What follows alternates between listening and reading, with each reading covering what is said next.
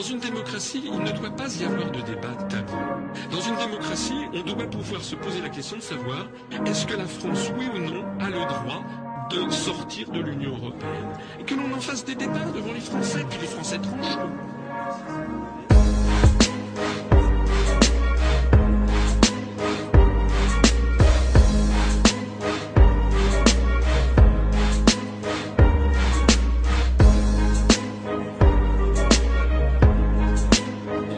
Faire le tour. Donc, euh, euh, donc à, à, à, ma, à ma, en tournant, il y a Michel de, de, de, Mars. pardon, décidément. Michel de Mars, qui est français installé en Suisse depuis dix ans pour des raisons fiscales. Et...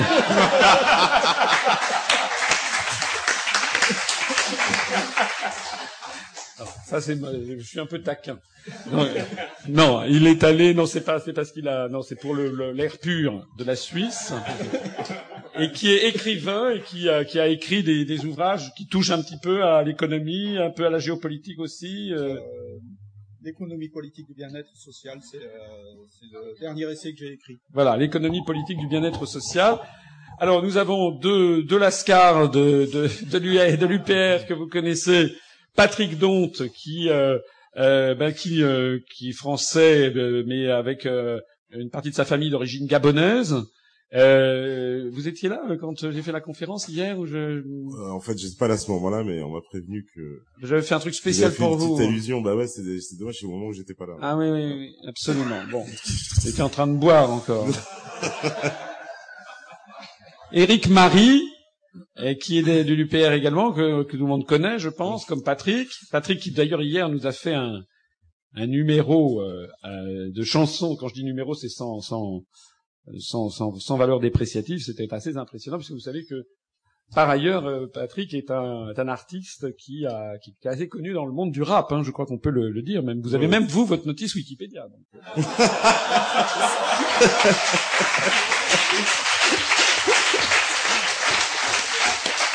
Il t'a les.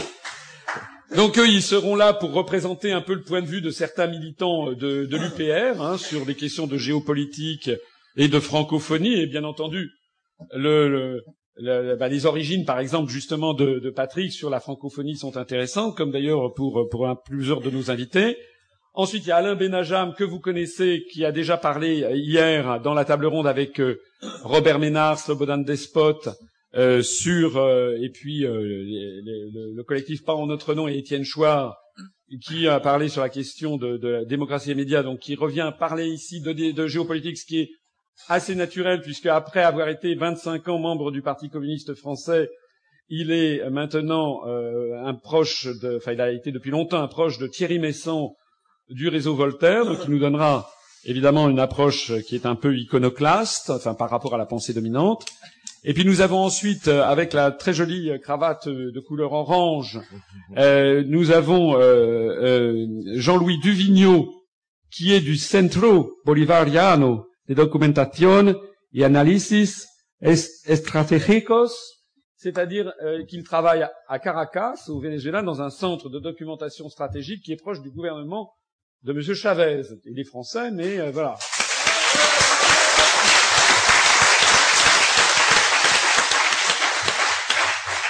Vous voyez, vous voyez, quand même qu'on a des invités venant de partout et que euh, cette université de l'UPR n'est quand même pas banale c'est autre chose que celle de l'UMP.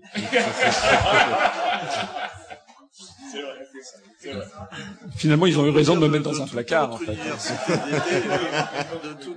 De tous autres partis, puisque j'en ai fait pas mal, et rien ne ressemble à ça. Voilà, rien ne ressemble à ça. Voilà. Oui, vous étiez il y a quelques jours, je crois, à la fête de l'humanité, et je crois que c'était un peu tristounet, hein, oh là là, oui, oui, j'ai été au débat euh, du PRCF euh, sur sur l'euro. Là, c'était bien, ils étaient bien dans la ligne mais le petit stand du PRCF, c'était euh, une goutte d'eau dans la mare du mélanchisme et, ah et où ils font l'euro. Euh, il faut un peu réformer ça, réformer l'Europe. L'autre Europe, etc. Pendant, pendant, pendant qu'on fait, pendant qu'on vaticine sur l'autre Europe qui n'aura jamais lieu, puisque ce que peut dire Monsieur Mélenchon, euh, comme disait, j'allais être très vulgaire, donc je vais pas le dire, mais euh, non, j'allais citer, j'allais citer Jacques Chirac, vous savez? Oui connaissez la formule célèbre de Jacques Chirac, ça m'en touche une sans faire bouger l'autre.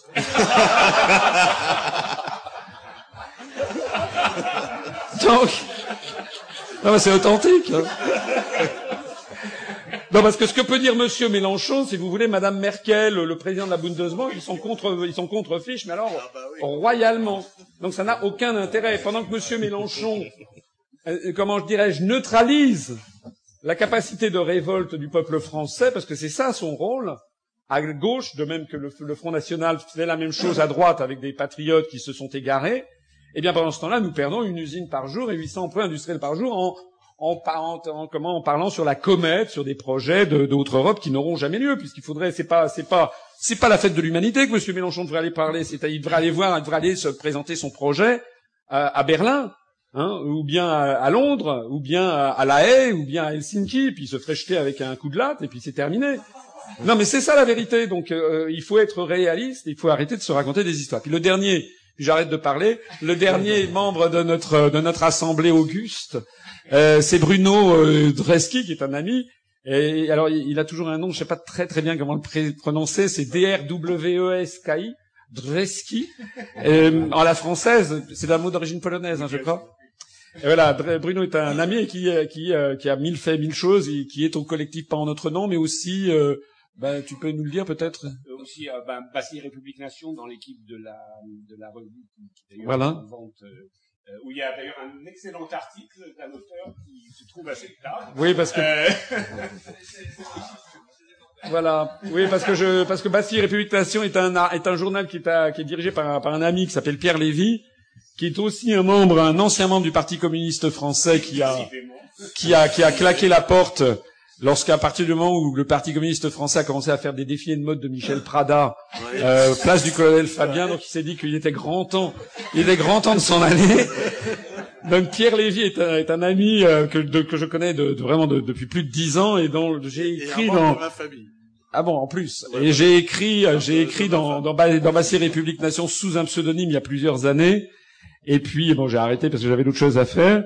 Et, mais là, il a sorti un ouvrage qui euh, qui s'appelle euh, euh, l'insurrection, qui est une espèce de roman de roman euh, d'anticipation assez comique parce que Pierre Lévy, entre autres qualités, est le roi le roi mondial du, du- jeu de mots. euh. et donc vous verrez, ça, ça fuse mais ça décrit la, la France en 2022. Euh, c'est assez, c'est un petit roman d'anticipation. Alors j'ai lu son livre et je, je, je lui ai fait une, petite critique évidemment favorable euh, dans, dans cette dans cet ouvrage, dans, ce- dans cette euh, revue. Voilà. Alors Bruno co- co- collabore à, à BRN et puis aussi vous avez créé d'autres, tu as créé d'autres choses, hein, je. Oui, ben, j'ai un site que je dirige qui s'appelle La Pensée Libre où on essaie de faire ben, ce que vous faites ici, c'est-à-dire des débats euh, d'un haut niveau avec euh, différentes, euh, différents auteurs euh, qui ne sont pas d'accord sur beaucoup de choses, si ce n'est qu'il faut euh, qu'il y ait des débats dans notre pays euh, où euh, visiblement il en manque. Et t'as été administrateur du réseau. Oui, ça aussi, hein, ça c'est dit. Oui, alors là, si je commence dans les, dans les Bon. ex, euh, oui, alors- Il y a un petit, alors euh, à, à vrai dire, à vrai dire, j'aurais, j'aurais, j'aurais, je trouve que la table est un petit peu déséquilibrée de- idéologiquement, Et donc euh, il faudrait. euh, et j'espère qu'Abdelkrim va- ou, je- ou- ou vous, Michel, vous allez peut-être la, ré, la rééquilibrer. Euh, bon, moi je vais, je vais. On peut peut-être euh, commencer les débats en parlant donc ben, de géopolitique et je me tourne peut-être vers euh, euh, Monsieur Duvigneau. Euh, euh, vous travaillez à Caracas. euh, qu'est-ce que qu'est-ce qui s'y passe et qu'est-ce que qu'est-ce que Bah, écoutez, comment on voit comment on voit le monde vu depuis vu depuis Caracas. Voilà. Alors c'est une excellente question dans la mesure où justement hier j'ai entendu parler euh, du Venezuela ici de façon un petit peu négative, pas par des gens de chez vous, mais bon. Et je crois qu'il y a quelques quelques vérités à rétablir. Le commandant Chavez n'est pas un dictateur, le régime vénézuélien n'est absolument pas dictatorial, et je vais comme preuve, j'en donner une un, un signe si vous voulez. Quand je suis arrivé là-bas au Venezuela, euh, la première chose que j'ai faite, c'était de me balader un petit peu dans les rues. Et la première librairie que j'ai trouvée, il n'y avait que des livres contre Chavez.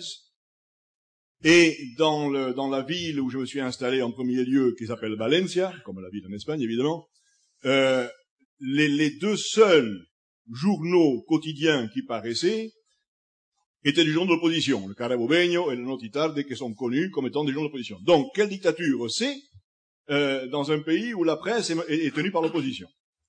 Euh, Par la suite, je me suis lié d'amitié avec différents, différents journaux de, de la région. et le directeur d'un hebdomadaire, lui, bien sûr, en faveur de Chavez. Euh, il organisait une vente de son journal dans le centre commercial de, de la ville de, de Valencia, où j'habite, et il a été séquestré par la police, enfermé, brutalisé même, je dois le dire. Euh, voilà. Donc, euh, s'il y a une dictature, pour l'instant, ben, c'est plutôt celle de l'opposition. Alors, l'opposition, elle est dominée par un monsieur qui s'appelle Capriles, euh, Capriles euh, Radonsky, que j'ai moi renom- renommé Ratonsky. Bon. Et, bon. Et donc, ce monsieur-là, ce qu'il désire, c'est remettre le Venezuela dans sa position d'ancienne colonie des États-Unis, comme l'étaient les, pays d'Amérique latine, de rétablir la, les, relations diplomatiques avec, avec l'État d'Israël, ce que le commandant Chavez, puisque vous savez, le commandant Chavez a rompu les relations avec Israël suite au massacre de, de Gaza. Et voilà. Donc, euh, au Venezuela, parce que moi je me suis bon, oui, au Venezuela, euh, les, les, je, je peux vous parler très très rapidement, si vous voulez, des différentes euh, réalisations du régime. Bon, moi, je travaille, euh, j'ai créé là-bas le Centre bolivarien d'études et de documentation stratégique. Je publie un bulletin, d'ailleurs, si vous voulez, vous me dites ceux qui veulent le, le recevoir. Je le publie en trois langues, français, anglais, espagnol. Et je collabore à la revue du ministère de la Défense. Euh, voilà. Euh, donc, les réalisations du régime, bon, ben, je commencerai par dire là-bas que là-bas, l'essence, par exemple, vous direz, c'est un pays pétrolier, ils n'ont pas grand mérite, mais vous faites le plein d'essence avec l'équivalent de 0,50 centimes d'euros. Euh, la médecine est gratuite, et je rends ici hommage aux 20 000, 20 000 volontaires médecins euh, cubains qui travaillent au Venezuela dans l'émission Barrio Adentro, et la médecine est absolument gratuite, et en plus, elle est de qualité. Euh, les transports sont absolument gratuits pour les plus de 60 ans. Il y a dans chaque station de métro un petit portillon, et les plus de 60 ans passent par là, il n'y a aucun contrôle, mais il n'y a pas de resquilleurs. Les autres pouvaient passer aussi, mais ils ne passent pas parce que, bon, le métro à, à Caracas est très bien organisé, d'ailleurs il a été construit par les Français, c'est très bien. Euh, grande discipline, bon, etc. Euh, L'éducation des milliers d'ordinateurs ou des dizaines de milliers d'ordinateurs ont été distribués gratuitement aux enfants avec des programmes pédagogiques. On construit des milliers de, logements gratuits pour, euh, les, populations défavorisées au niveau de l'habitat. Voilà. Et bien sûr, la politique du commandant Chavez est bien claire. Une politique d'indépendance nationale, de de- d'union également des pays des pays d'Amérique latine, mais également d'amitié avec les pays révolutionnaires et non alignés que sont l'Iran, la Chine, la Russie, la Biélorussie, etc. L'Algérie, bon. Voilà quelles sont donc pratiquement les lignes du, du régime euh, du commandant Chavez à Caracas. Viva Chavez Viva Chavez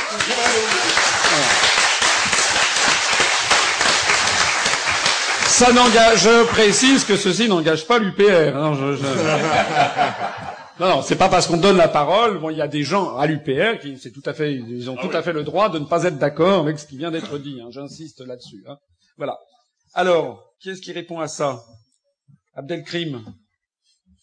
Ou vous pouvez changer de sujet. Vous parlez-vous quelle est votre vision de la géopolitique, puisque vous avez une radio. Enfin, vous n'avez pas une radio. Vous, vous êtes un des journalistes phares de la radio Beurre FM. euh, et donc, euh, bah, vous connaissez un petit peu aussi là, les problématiques des, des, des jeunes Français d'origine d'origine euh, immigrée notamment. Donc voilà. Bah, pour, pour faire le lien un petit peu euh, avec euh, euh, la table ronde qu'il y a eu hier avec les, les, les médias, en, en fait, je me demande tout simplement, moi non pas que, que je ne vous crois pas, je suis plutôt, euh, voilà, je suis plutôt, je vais pas dire pro Chavez, mais en tout cas, c'est un personnage que que que, que j'apprécie. Mais je me dis, comment on en arrive Là, vous nous, vous nous faites une description. Comment on en arrive à ce que les médias nous disent à propos de, de, de Chavez, à savoir que c'est un dictateur, que c'est un ouais, voilà. Je- je me- il y a un décalage tellement énorme que forcément je, je suis obligé de, de me, de me poser la question. Mais il, faut, il aurait fallu Oui, revenir tout à au débat d'hier. là. Oui, j'étais là, hein, j'étais là justement. Oui, oui. Qu'est-ce qu'un dictateur pour commencer Qu'est-ce qu'un dictateur? Bon, on nous dit aussi que Bachar el-Assad est un dictateur. On nous a dit aussi que Kadhafi est un dictateur. J'ai vécu en Libye, je n'ai pas vécu, je n'ai pas vécu en Syrie malheureusement, mais j'ai vécu en Libye, tout à fait au début d'ailleurs du, du régime de Kadhafi. Et je dois dire que en Libye, je n'ai pas trouvé un seul pauvre. Je n'ai pas trouvé un seul pauvre. Une petite anecdote qui, qui peut l'illustrer. Euh, maintenant, il y en a, oui. Maintenant, il y a des massacres, mais autant de Kadhafi, il n'y avait rien de, il y avait rien de semblable. Une, une petite anecdote. Euh, quand j'étais à, à Tripoli, c'était le mois du Ramadan, et comme vous le savez, le dernier jour du Ramadan, on fait des petites aumônes aux pauvres du quartier. On n'a pas réussi à trouver un pauvre. Alors, on a trouvé une, une, une bonne vieille à qui on a donné ce qu'on avait ramassé comme pour les collecter comme, comme aumône, si vous voulez. Elle n'était pas plus pauvre que nous, mais bon, on a trouvé quelqu'un à qui. Voilà. Mais Elle savait faire des affaires. il n'y avait aucun, aucun, aucun pauvre, il n'y avait aucun pauvre euh, à Tripoli et en Libye de façon générale. Voilà. Euh, le, le moindre berger, il avait sa, sa liasse de, de, de, de, de dinars. Enfin, c'était, c'était assez extraordinaire. Donc, alors pour revenir à votre question, en effet, mais qu'est-ce qu'un dictateur? Voilà. Alors quand hier j'ai entendu parler euh, de façon très négative euh, de, de Cuba, de Venezuela, de, de, de la Syrie, de, du régime de, Kadhafi, d'autres régimes encore, je dis qu'est-ce que que s'appelle un dictateur Parce que ici, en, en Europe et en France en particulier, quelles sont les libertés d'expression? Est-ce qu'il y a si, si on prend comme critère de la dictature ou de la démocratie la liberté d'expression, quelle est en France la liberté d'expression? Moi, j'en ai vu davantage à, Caracas qu'ici.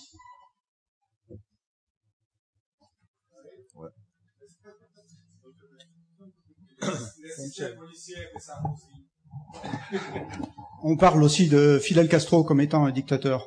Oui. Euh, J'ai vu euh, une interview euh, de Fidel Castro dans le bureau de Fidel Castro. Le bureau qu'il a, c'est le bureau que j'avais quand j'étais au collège. Un petit bureau, un bureau d'écolier. Et son bureau n'a aucune fioriture. C'est pas les bureaux euh, des ministres qu'on a, euh, qu'ont les ministres en France. Euh, à Cuba, il y a le plus fort euh, taux de réussite au bac. Il y a deux pays qui sont en tête, c'est le Japon et Cuba. Et à Cuba, il y a le plus grand nombre au monde de médecins. Euh, une autre chose qu'on peut remarquer aussi à Cuba, c'est l'absence totale de racisme. On ne fait pas la différence entre les noirs et les blancs il y a, euh, c'est vraiment des Cubains. Tout le monde euh, communique de façon euh, parfaitement sereine. Il n'y a pas de discrimination. Et euh, euh, on parle souvent du Che. Pour moi, c'était un, un, un, un homme très représentatif de Cuba. Ce gars-là allait dans les champs. Il était, euh, on sait qu'il était malade. Il allait dans les champs et il travaillait aux côtés des, cultivateurs. Et il disait voilà, c'est ça nous, euh, on ne doit pas être là pour profiter. On est là pour travailler avec le peuple. On est là pour euh, améliorer les conditions de, de- des citoyens. Et donc, pour moi, ça c'est vraiment un, exemple. J'ai écrit un essai qui le bien euh, l'économie politique du bien-être social. Euh, pour moi, il y a- a un des fondements de, de- de ce que j'ai écrit il est aussi dans, dans ce, que, dans ce qui s'est passé à Cuba. Euh, des gens qui sont complètement désintéressés, qui font ça pour, euh, pour les citoyens, et qui n'ont qu'un seul objectif, c'est améliorer la condition des citoyens et le pouvoir d'achat de chacun. Et derrière, lorsqu'on a, lorsqu'on s'est intéressé à- au bien-être social, les citoyens eux-mêmes peuvent s'intéresser à tous les problèmes qui sont les problèmes de notre planète. On a euh, l'écologie, on a euh, la destruction. Euh, les forêts équatoriales sont détruites. Euh, Sumatra et Bornéo, on a rasé les, forêts vierges pour planter des palmiers à huile sur les conseils du, FMI et du.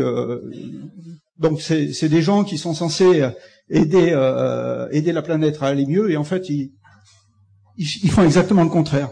Et tout ça sous couvert de euh, des démocraties occidentales euh, qui sont en fait effectivement, moi je pense que les démocraties occidentales sont des plutocraties. Donc c'est ce que disait Éti- Étienne Chouard.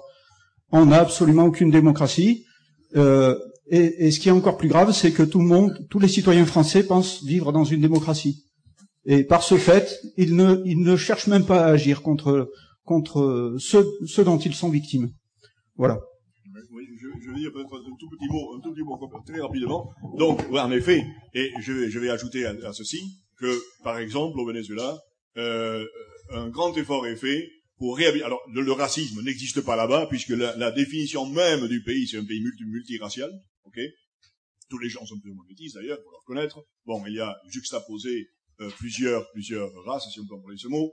Il y a le fond euh, aborigène, indien, puis il y a bien sûr le, le, le fond espagnol qui est venu donc européen, si vous voulez, et puis naturellement euh, les racines africaines dont les, dont les Vénézuéliens sont aujourd'hui très fiers, et j'en ai parlé à mes amis africains, je leur ai dit voilà, au Venezuela, ben, c'est un pays où le, les, les, les, les, racines africaines de, de, de, de, la population sont mises en valeur. Euh, également, on assiste là-bas à la réhabilitation des handicapés. Il y a un, un, effort immense est fait en faveur des handicapés, et je crois que c'est là quelque chose qui est à, euh, qui est à noter. Également, également, un grand effort, ça rejoint ce que, ce que tu disais, un grand effort qui est fait également dans le domaine de l'écologie, euh, le Venezuela est à la tête du combat euh, contre la, la, la, destruction de la forêt amazonienne. Il y a différents organismes là-bas qui, qui s'en occupent. Et je pense que c'est une chose tout à fait exemplaire. Bon, on est, on est, on est quand même pas là pour chanter les louanges des régimes de Venezuela et cubain, parce que c'est encore une fois, ça n'est pas, je ne suis pas hostile à ces, à ces, ces positions, mais je, je, n'y souscris pas puisque notre mouvement est un mouvement de large rassemblement. Moi, ce que je voudrais, c'est revenir un peu sur le, la thématique de la, de la géopolitique. C'est-à-dire, euh, bah, qu'est-ce que vous pensez, je sais pas, de, du choc des civilisations, Patrick, par exemple hein? Ben justement, il y a beaucoup de choses à dire sur le choc des civilisations, euh, dans la mesure où euh, bon bah tout est fait pour le, pour entretenir ce choc, puisqu'on a on a placé, euh, comme vous l'avez rappelé, le, le, monde occidental euh, face quasiment à tout le reste du monde. Alors que la France, de tous ses liens naturels avec l'Afrique, elle ne devrait pas adopter cette position-là. Or, on sait que euh, les États-Unis ont décidé, c'est ça datait déjà de l'époque de George Bush. Je crois que c'était vers 2002, il avait fait une déclaration euh, dans laquelle euh, il exprimait le souhait que les États-Unis approvisionnent, je crois, c'était un quart de leur euh, de, de, leur pétrole venant d'Afrique. Enfin, ils devaient monter de 25% leurs, leurs approvisionnements. Et euh, il s'en est suivi donc le projet Africom. Je, bon, je, je pense qu'il y a certainement des gens qu'on a entendu parler. Euh, qui consiste à l'installation donc de bases militaires pour euh, envisager le contrôle total du continent. Et euh, dans cette politique-là, évidemment, la France qui avait, c'est vrai, un rôle de de gendarme un peu, on peut dire ça, pendant la guerre froide pour empêcher, on va dire, les avancées communistes en Afrique. bah maintenant, c'est plus nécessaire et on voit bien que les États-Unis ils essayent de, de, de j'ai envie de presque de dire bon d'amer le pion et prendre notre place contrer aussi l'offensive des Chinois parce que euh, la Chine c'est euh, une nation qui est devenue une alternative pour les Africains puisque avant l'unique partenaire c'était euh, c'était l'Europe, c'était les enfin l'ancienne puissance colonisatrice que ce soit l'Angleterre à l'est ou ou la France pour les, les anciennes colonies francophones. Aujourd'hui, enfin surtout dans les années 2000, il y avait un choix. On sait que les, Chinois, ils ont organisé des, des, des, conférences. Il y en avait même plusieurs par an avec le président chinois, avec tous les gouvernements africains. Et euh, la Chine en plus se posait comme euh, une puissance euh, qui n'est pas la une puissance colonisatrice. Donc ça offrait une véritable alternative aux Africains avec, on va dire, des, des, des marchés qui étaient un peu plus équitables. Et on, on, a bien vu que les États-Unis, ben, eux, ont envie de, ont envie d'un peu de, de, stopper tout ça et de, en particulier, on voit bien la, la, la le, projet de contrôler l'approvisionnement des ressources au cas où c'est le meilleur moyen de bloquer la Chine quoi pour la neutraliser et euh, tous tous les événements qu'on a vécu la Libye la Côte d'Ivoire euh, ça ça a une relation avec ça. Ce qui se passe au Mali en ce moment on sait qu'ils ont envoyé des, des, forces spéciales Obama un peu partout sur le continent en Ouganda euh, euh en Centrafrique. Et euh, bon on voit bien que la France puisqu'en plus on est devenu les les suppléants on va dire de de, de l'oncle Sam, euh, ben on est on est on est pris, on coupe nos liens historiques. Et euh, je pense que on s'aperçoit pas qu'il y a une double conséquence, une conséquence euh, dans la relation qu'on entretient avec ces pays-là, relation historique qui, qui est complètement coupée, complètement détériorée, parce que de toute façon, on, l'a assez répété, mais on va pas compter sur les médias traditionnels pour euh, nous relayer l'état réel des relations avec l'Afrique qui est détérioré à cause de l'affaire aussi de Côte d'Ivoire, parce que ça c'est c'est quelque chose euh, qu'on oublie de mentionner, mais la France elle a fait une guerre illégale et une guerre secrète parce qu'on l'a caché aux Français. Les Français, ils, on leur a expliqué qu'il y avait vaguement une, un mandat de l'ONU qui nous autoriserait à intervenir, alors que dans les faits, bon, je veux pas rentrer très techniquement, mais c'est un émissaire de l'ONU qui a rendu un espèce d'arrêt, et, c'est au nom de, ce document-là qu'on a prétendu qu'on pouvait intervenir. Et euh, on a quand même, euh, bon, on peut parler, euh, c'est un mot qui va peut-être choquer, mais c'est un kidnapping. C'est, on a kidnappé un président quand même. Hein, on est allé le chercher. Euh, faut pas oublier qu'il y a quand même des chaînes françaises qui étaient présentes sur place parce que France 24, moi je sais qu'ils couvrait l'événement.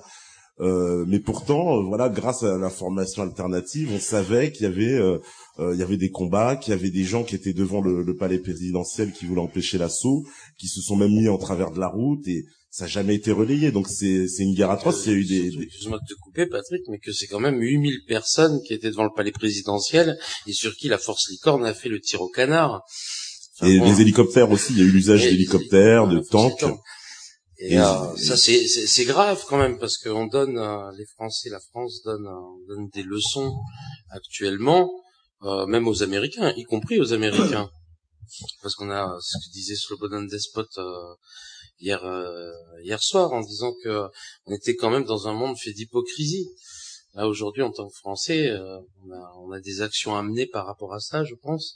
C'est c'est cette hypocrisie des médias, mais aussi de de tous les citoyens français par rapport à ça. Euh, on n'est pas plus moraux que les forces de l'OTAN et que les Américains. Chaque fois qu'un Américain, qu'un appareil américain ou qu'un drone tire actuellement au Moyen-Orient ou, partout sur la planète sur euh, des populations civiles, il faut bien comprendre que nous, Français, nous sommes complices et collaborateurs de ces exactions.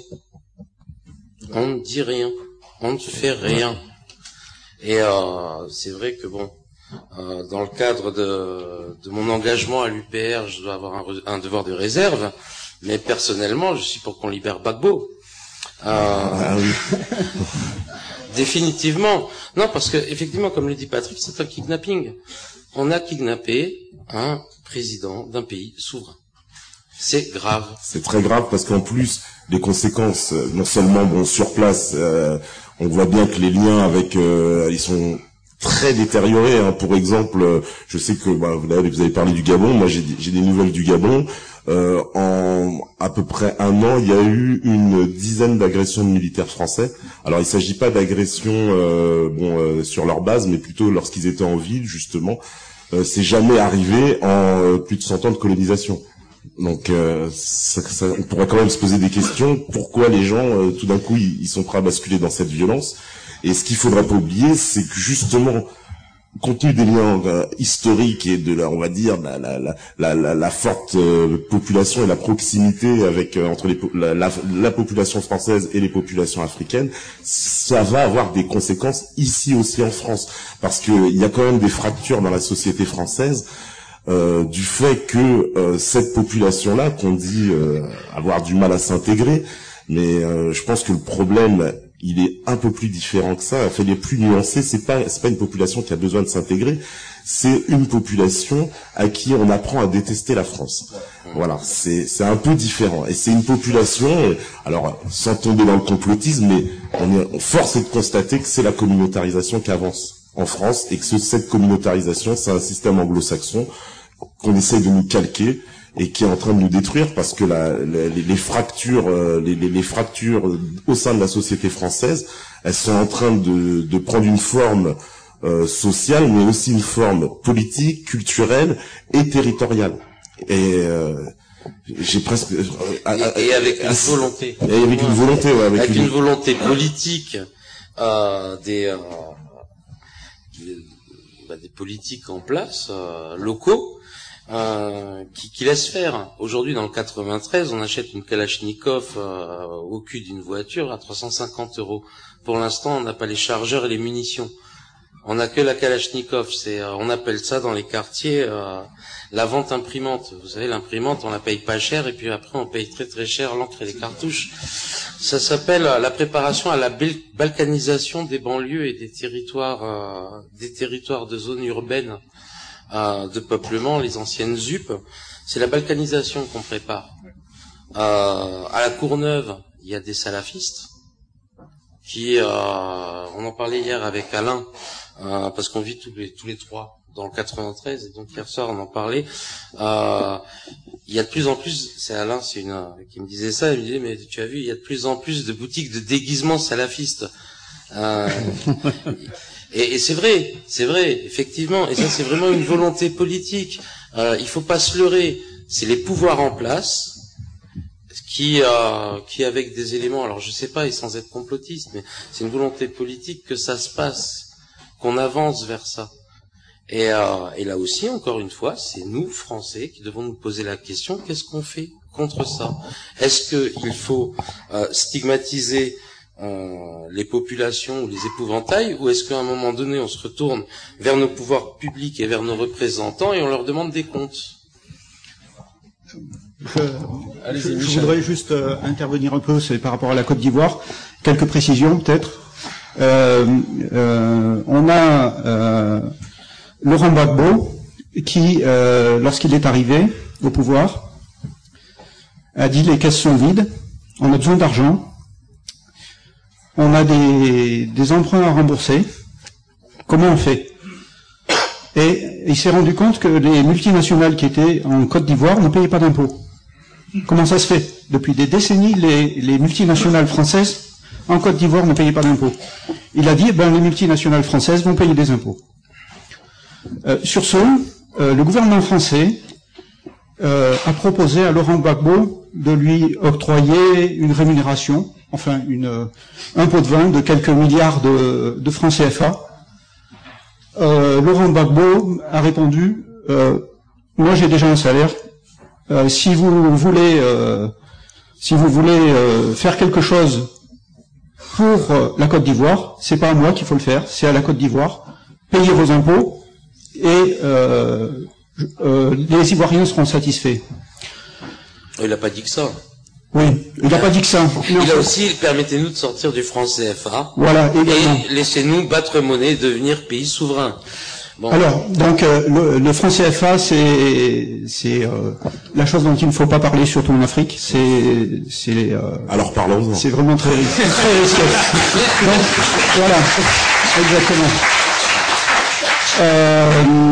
Euh, on a à la suite de ça, on a eu Alassane Ouattara, qui est une personne qui a qui vivait à Neuilly, qui a été mariée par Sarkozy. Euh, qui a commencé à, déclencher une guerre, en, une guerre intérieure en Côte d'Ivoire. Donc on peut se demander euh, si, si, cette, euh, cette euh, guerre intérieure n'a pas été lancée justement de l'extérieur. lorsque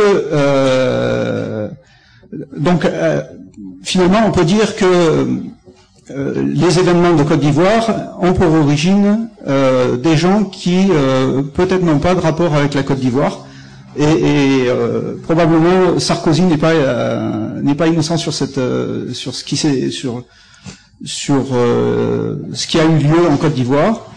on a fait beaucoup d'interventions pour discréditer Laurent Gbagbo. Euh, voilà, donc euh, moi je pense que là on a on a typiquement euh, quelque chose qui est absolument pas démocratique. on avait la Côte d'Ivoire qui était qui était démocratique avant que la France n'intervienne et on a regardé les intérêts français avant de regarder les intérêts ivoiriens. Et là, on est complètement en dehors de la. C'est pas les intérêts français, c'est pas les intérêts français. Hein, je suis désolé, mais euh, là, ce qui est aussi impressionnant, c'est qu'il faut bien comprendre. Enfin, moi, en tant que Français, alors peut-être qu'on va dire que je m'inquiète un peu trop, mais moi, j'ai l'impression que euh, quand on regarde la Yougoslavie, ou quand on regarde aujourd'hui euh, la Libye, ou quand on regarde ce qui s'est passé en Côte d'Ivoire, euh, moi, je ne peux cesser de penser que de toute façon, la prochaine, euh, la prochaine nation qui passera à la casserole, c'est qu'une question de temps. Il y en aura quelques-unes avant nous, mhm. mais ce sera la France.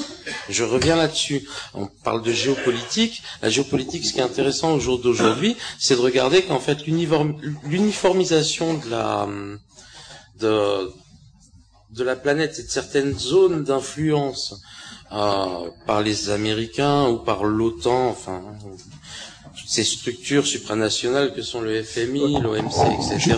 Juste, juste une chose, oui, effectivement. non, non, mais juste, je revenais par rapport au fait que j'ai dit une bêtise tout à l'heure. Effectivement, c'est pas l'intérêt des Français, c'est l'intérêt des multinationales françaises. Pardon. Excusez-moi. Je suis, je suis désolé. C'est vraiment une, très grave erreur de ma part. Ce qui est intéressant. Il, a, il a marié, oui. Il a marié en tant que maire. Non, marié, marié. Non, marié en tant que maire. C'était maire. Non, mais ce qui est étrange, donc, je vais finir. Euh, ce qui est étrange, donc, c'est quand même de se dire qu'on sera les, sûrement les prochains sur la liste. Oui. Peut-être pas les prochains, mais c'est vrai que euh, je renvoie ici à, la, à, ce que j'ai expliqué hier. La politique délibérée de la Commission, enfin de l'Union européenne, et qui est la politique de diviser pour régner, avec, vous le voyez, par exemple, l'Espagne, ce qui se passe actuellement en Espagne, mais aussi ce qui travaille l'Italie, ce qui travaille la Belgique, ce qui travaille, bon, la Belgique c'est un cas un peu particulier, mais, ou même en Angleterre, où il y a cette montée de l'Europe des régions qui est délibérée. Vous savez, par exemple, qu'en Europe, euh, la politique de la Commission européenne consiste à faire émerger des régions qui sont des régions européennes qui sont délibérément euh, qui ne recoupent délibérément pas les frontières nationales. Hein, donc il y a par exemple la région Côte d'Azur Ligurie en cours de préparation avec, la Côte d'Azur en France et puis la partie euh, nord-ouest de, l'Italie. Euh, ici, je crois qu'il y a la région Piémont, je sais pas quoi, Savoie. Enfin, il s'agit délibérément de faire éclater le cadre national. L'objectif étant vraiment de d'atomiser ou de plus exactement somaliser euh, je, pour reprendre l'expression que vous savez à partir du pays de ce pauvre pays qu'est la Somalie, c'est-à-dire de le faire éclater en une série de, euh, ben, de petits, euh, de, de, de, petits, de petits États ou de, de, dirigés par des, par des chefs de bande, des chefs de tribus ou des, des régions ethniques. Donc ça, il y a effectivement, je crois, enfin, c'est ce que dit Eric est, est malheureusement, malheureusement très, très juste.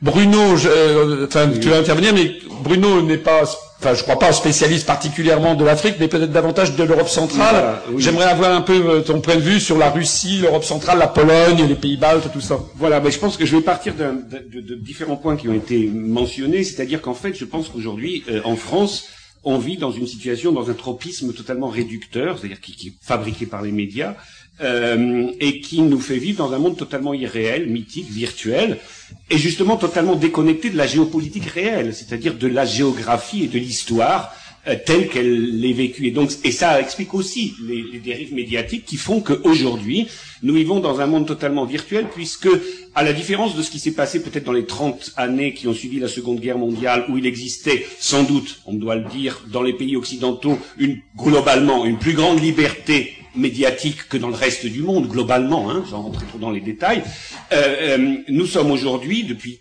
une trentaine d'années dans une situation totalement inverse. C'est-à-dire que euh, nous vivons euh, dans les pays occidentaux, dans les pays membres de l'OTAN, dans une espèce, et en particulier en France, dans une espèce de dictature médiocratique qui nous fait voir un monde irréel dans lequel nous sommes sommés de nous identifier avec des appartenances politiques, géographiques, géoculturelles qui sont irréelles par rapport aux appartenances réelles que dans le reste du monde, on découvre beaucoup mieux parce que euh, c'est un fait. Je, suis loin d'être, je ne sais pas, un défenseur euh, de Poutine, loin, loin, loin de là, mais la liberté des médias en Russie est dix fois plus grande qu'en France. C'est-à-dire qu'on a en Russie aujourd'hui euh, un paysage médiatique, y compris télévisuel, qui va de la l'extrême, extrême, extrême gauche euh, à l'égard de ce qui, qui, pousserait, je sais pas, un Besancenot vers le centre gauche aujourd'hui en France, à l'extrême, extrême droite. Il y est déjà hein. Le Pen, euh, une, une, une, une centriste à peu près. Hein. Alors euh, euh, et ça, c'est la,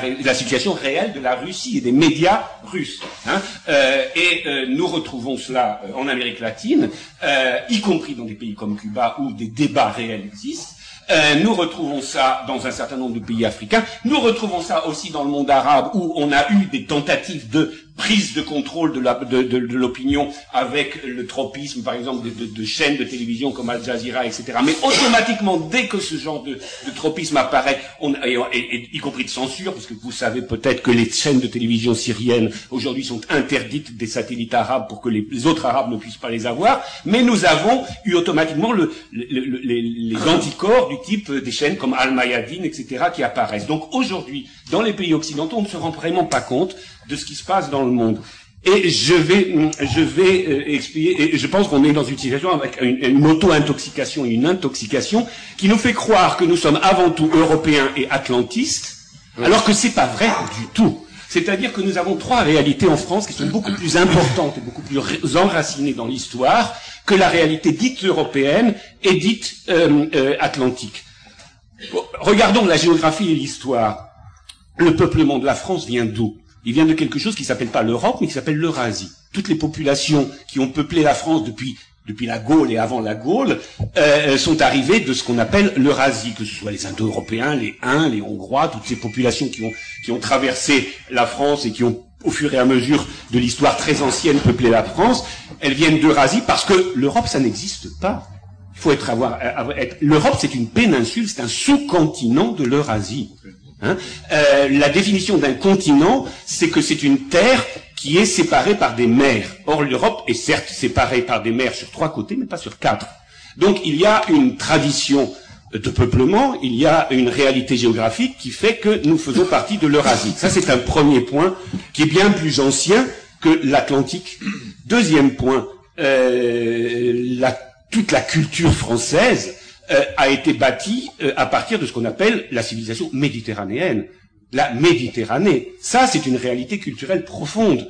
Hein, euh, et, qui, est, qui, date d'ailleurs de bien avant Rome. Les Grecs, les Phéniciens, tout ça, ce sont des, des, des, des, couches qui se sont accumulées et qui ont fait la culture française. Or, nous vivons aujourd'hui dans un monde où on nous fait croire que la France est européenne et atlantique, et le, mais l'histoire de la France, la géographie de la France, c'est autre chose l'Atlantique est venu se rajouter très tardivement à cela. Alors effectivement, il y a une composante atlantique en France, mais d'ailleurs celle qui, est euh, atlantique dans la, dans la culture française est négligée. C'est-à-dire, si nous avons des partenaires atlantiques, les premiers partenaires atlantiques que nous avons, c'est le Québec, c'est Haïti, c'est les Antilles.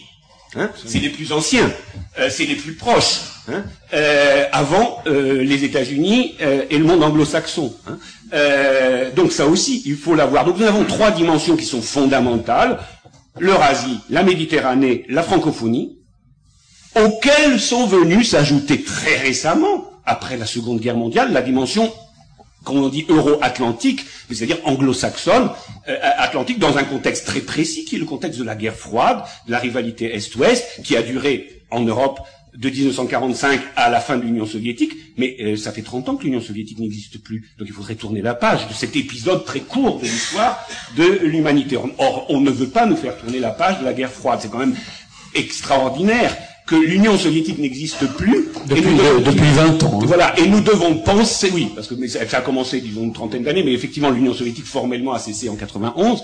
Donc depuis 20 ans, l'Union soviétique n'existe plus, et nous, et on, nous sommes de continuer à penser en termes euro-atlantiques. Mais pour quelle raison? Pour quelle raison? C'est ce qu'avait dit euh, De Gaulle, que je, cite, je crois que je lui en parlais hier, au moment où je parlais de l'OTAN, vous vous rappelez, donc de ce débat avec euh, entre De Gaulle et Perfit, Lorsque De Gaulle a décidé de sortir du commandement militaire intégré de l'OTAN, c'était une décision extraordinairement euh, euh, iconoclaste en 1965 d'annoncer ça, puisque à l'époque on était en pleine guerre froide. C'était de la même façon que lorsque De Gaulle a reconnu la Chine populaire, la Chine de Mao, c'est à peu près comme si le président de la République française actuelle allait faire un voyage en Iran et se rencontrer avec Ahmadinejad. C'était un scandale, ça avait été orchestré par les Américains et la presse anglo-saxonne comme un scandale mondial lorsque De Gaulle avait reconnu la Chine populaire, et pareil lorsqu'il été sorti du commandement militaire intégré de l'OTAN. Mais il était resté dans l'Alliance Atlantique parce qu'il y avait objectivement la menace militaire du pacte de Varsovie. Mais De Gaulle avait dit, je le rappelais hier, à Perfit, lorsque le mur se sera effondré, lorsque le communisme aura disparu, l'OTAN disparaîtra, il n'y a aucune raison de rester dans l'OTAN. Or, loin de ça, il s'est trompé sur cette prophétie, du moins il s'est trompé à, court terme. Je pense qu'à qu'à long terme il aura raison. C'est-à-dire qu'en effet, au lieu de voir que l'OTAN se désagrège, se désintègre, eh bien c'est le contraire qui est vrai, c'est que les Américains ont poussé le bouchon et ont vous savez qu'ils ont demandé à tous les pays de l'Est, je parle sous le contrôle de Bruno qui connaît ça beaucoup mieux que moi, d'intégrer d'abord l'OTAN avant d'intégrer l'Union européenne, ce qui prouve que c'est bien eux qui manipulent à la fois l'OTAN et l'Union européenne. C'est d'ailleurs ce à quoi se sont pliés tous ces États. Et donc, pour repousser, c'est les théories de Zbigniew Brzezinski, donc du conseiller diplomatique de Carter et vaguement d'Obama, et qui expliquait qu'il s'agit de repousser, de refouler la puissance euh, russe dans les confins des terres eurasiatiques, pour reprendre ton expression qui est tout à fait juste, de façon à encercler la Russie. Et c'est la raison pour laquelle, d'ailleurs, la Turquie va entrer dans l'Union européenne et pas, et pas la Russie. Il y a quand même beaucoup de Français qui se posent la question benoîtement de savoir mais pourquoi la Turquie, qui n'est quand même pas particulièrement un pays européen, même si elle a c'est un pays qui a quand même une grande histoire européenne sous Soliman le Magnifique et jusque, disons, jusqu'au début du, du, du XXe siècle avec le refoulement, mais toute une partie de l'Europe du sud, du sud-est était, était ottomane. Mais maintenant, on ne peut pas considérer euh, objectivement que la Turquie soit un pays spécialement européen. En revanche, la Russie est évidemment un pays très européen. Et donc beaucoup de Français se disent, mais pourquoi la Russie ne va-t-elle pas entrer dans l'Union européenne et que la Turquie le, va entrer? Donc la bonne explication, c'est celle que je vous donne. Sinon, les autres, hein, tout le reste du spectre politique français est incapable de vous expliquer pourquoi la Russie n'entre pas dans l'Union européenne et que la Turquie va y entrer c'est parce que ce sont les Américains qui l'ont décidé, parce qu'ils veulent faire coïncider autant que faire se peut le périmètre de l'Union européenne et le périmètre de l'OTAN, qui sont la face politique, civile d'un côté, militaire de l'autre, de la même médaille, qui est l'asservissement de toute ce cette partie occidentale du continent eurasiatique par la puissance américaine, avec un refoulement de la Russie. C'est bien de ça qu'il, euh, c'est bien de ça qu'il s'agit. C'est la seule bonne euh, explication, je crois. Hein. Oui, je, je, pense. Et le fait qu'on a fait rentrer les pays de, les ex-pays du bloc de l'Est, euh, hormis Russie, bien entendu, dans l'OTAN d'abord, c'est aussi lié à une vision très économiste anglo-saxonne, c'est-à-dire qu'il fallait sécuriser les investissements, mais avant tout les investissements américains en Europe centrale, pour prendre de vitesse les autres. Et une fois que c'était sécurisé, bon, bah, évidemment, pourquoi, pourquoi pourquoi il ne rentrerait pas dans l'Union européenne? Il faut le dire aussi, comme cheval de Troie des États-Unis, puisque les élites de, l'Europe de l'Est ont été massivement, et ça encore il faut le dire, achetées avant 89, bien entendu après aussi, mais les, flux euh, d'argent qui ont permis d'acheter les élites qu'elles viennent du communisme ou de l'anticommunisme, peu importe, elles se retrouvaient toutes les deux avec leur compte en banque en Suisse à l'époque. Euh, et ça, c'est des aspects évidemment de l'histoire euh, économique secrète que l'on ne mentionne pas, euh, et qui explique aussi un peu ce basculement, non pas vers la démocratie européenne, comme on l'a dit, mais vers l'euro-atlantisme, qui peut se passer de démocratie. Hein. Euh, je rappelle quand même que dans l'OTAN, on a eu quand même dans l'histoire quelques dictatures grecques, euh, euh, turques, hein, etc. Et que donc l'OTAN n'est pas fondamentalement une institution démocratique. le Portugal de Salazar aussi en était membre. Donc il n'y a absolument rien d'intrinsèquement démocratique dans l'OTAN. Euh, et euh, bon, l'Union européenne donne un vernis euh, démocratique à tout cela, ou est censée donner un vernis démocratique à tout cela. Encore que je rappellerai que la véritable institution plus ou moins démocratique en Europe, c'est le Conseil de l'Europe. C'est pas véritablement l'Union européenne. Euh, c'est d'ailleurs sans doute pour ça qu'on en parle beaucoup moins euh, et qu'on préfère parler de l'Union européenne euh, qui est nettement moins démocratique, enfin qui laisse beaucoup moins de place à la, à la, à la souveraineté des peuples hein, d'être représentés. Euh, euh, donc tout cela euh, montre à quel point nous avons eu affaire à, à, un projet géopolitique et géoéconomique dans lequel l'Union européenne n'est qu'un élément euh, mais que l'atlantisme euh, est le, pilier de tout cela, euh, ce que les, ce que d'ailleurs les dirigeants des pays de, de l'Europe centrale ont très bien compris, puisqu'ils se sont trouvés un protecteur D'ailleurs assez semblable au protecteur qu'ils avaient avant, c'est-à-dire euh, ils s'appuyaient sur Moscou avant pour euh, leur carrière. Bon, bah, maintenant ils s'appuient sur Washington. Euh, finalement, c'est plus rentable euh, puisque la planche à billets fonctionne encore pour le moment à Washington, euh, alors que le rouble évidemment était pas dans une, le rouble soviétique, c'était pas tout à fait le même, la même la même chose. Je voudrais faire une toute petite inter, enfin je ne veux pas manipuler sa parole, mais rappeler un point peut-être pour que ce que ce que ce que Bruno a dit je crois très important à un moment. Enfin tout est moi, je, très intéressant mais il y a un même mot important parce que j'en parlais aussi hier, mais je n'ai pas eu le temps d'entrer dans le détail, que tous les participants ici fassent bien la différence entre l'Union européenne d'un côté et le Conseil de l'Europe de l'autre côté. Hein.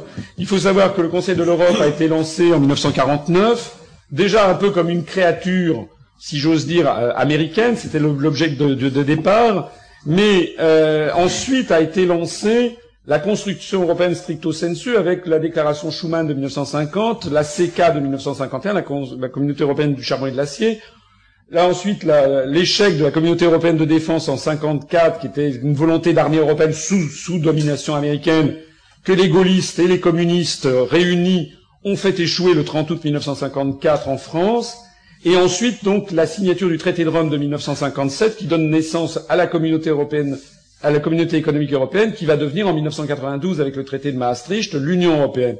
Alors cette évolution-là a fait en sorte que le Conseil de l'Europe est resté un petit peu à l'écart de, de, ces, préoccupations parce que la stratégie, si j'ose dire, de l'Union européenne a, a, très bien marché en fait, de la CE devenue Union européenne.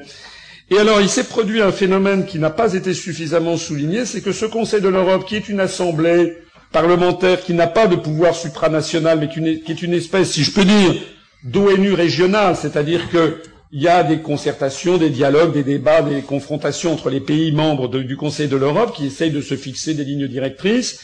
Eh bien, le Conseil de l'Europe a eu une évolution extrêmement euh, importante dans les années 2000.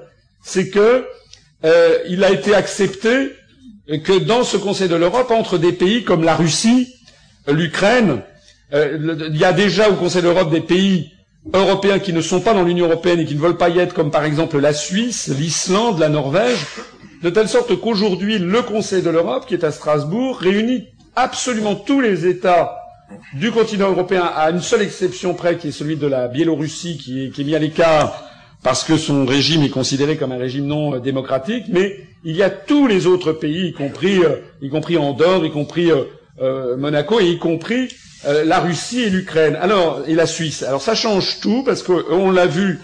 Euh, j'en parlais hier, je crois, au moment de l'affaire, par exemple, des prisons secrètes de la CIA. C'est un avocat suisse qui s'appelle Dick Marty qui a euh, soulevé ce lièvre. Et comme il y a à l'intérieur du Conseil de l'Europe la Russie, éventuellement l'Ukraine, qui ont, ont, sauté sur l'occasion, puis ça a été relayé par des pays réellement neutres comme la Suisse ou la Norvège ou l'Islande. Le Conseil de l'Europe s'est auto-saisi de, cette question des prisons secrètes de la CIA, alors même que les institutions de l'Union européenne, que sont la Commission, le Parlement de Strasbourg, ou bien la, ou bien la Cour de justice ou la Banque centrale européenne, elles, évidemment, n'en ont pas parlé. Et il est tout à fait frappant de voir à quel point, en France, ces informations ont été cachées.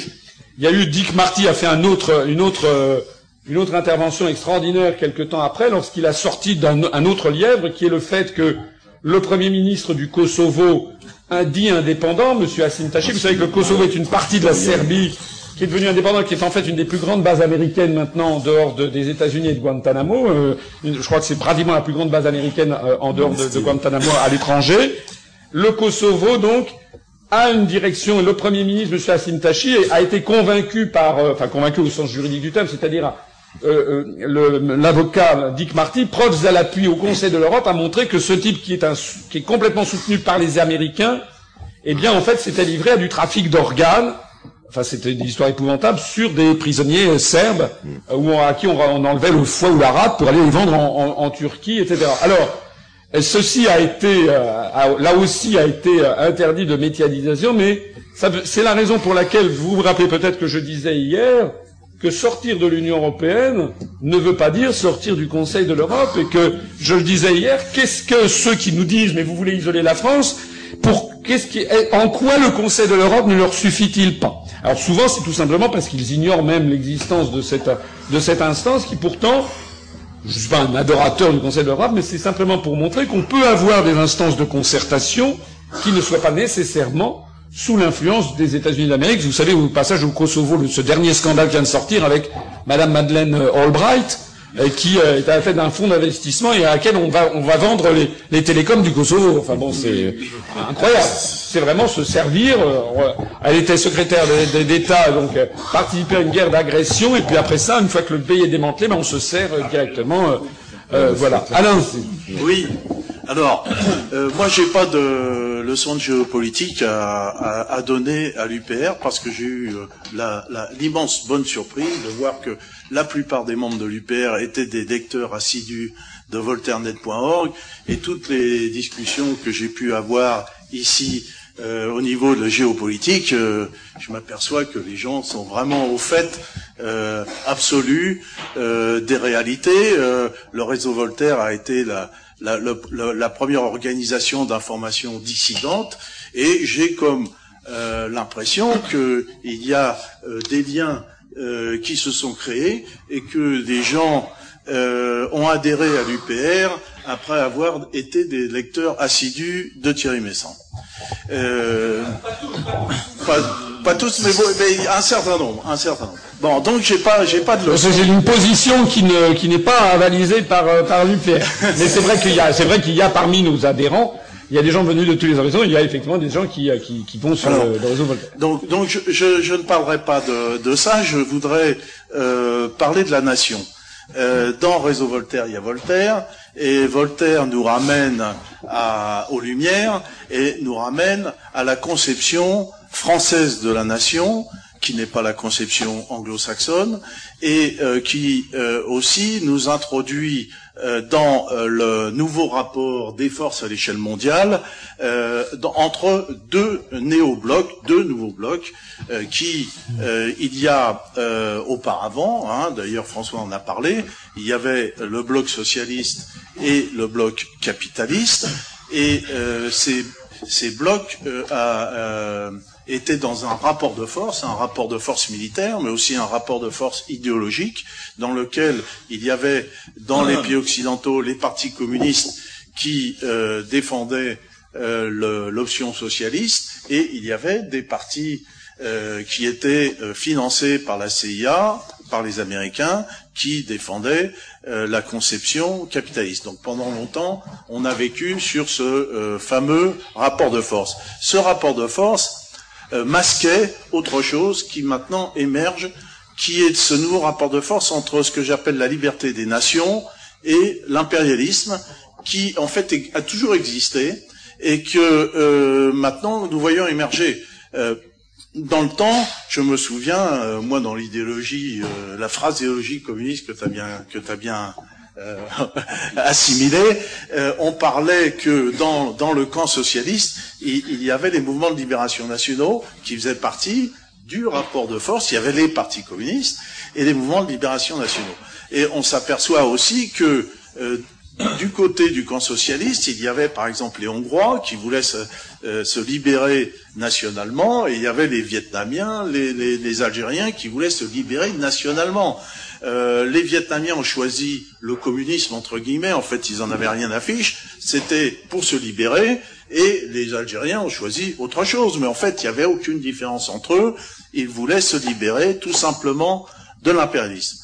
Donc, euh, aujourd'hui, se met en place une nouvelle idéologie euh, d'affrontement dans ce rapport de force à l'échelle mondiale et dans, cette nouvelle idéologie, elle, elle naît ici, elle naît aujourd'hui euh, au sein du PR, au sein du réseau Voltaire, au sein d'autres associations, qui est euh, la défense de la nation. la nation, version française, c'est quoi? La nation issue, issue des Lumières, hein, il faut rappeler que l'article 3 des droits de l'homme et du citoyen euh, dit que euh, la souveraineté réside dans la nation. Je ne me souviens pas le terme exact, mais il ne peut y avoir de, de, de, nation sans souveraineté et que la nation, selon un décret du 23 juillet 1789, pour nous Français, c'est l'ensemble des citoyens.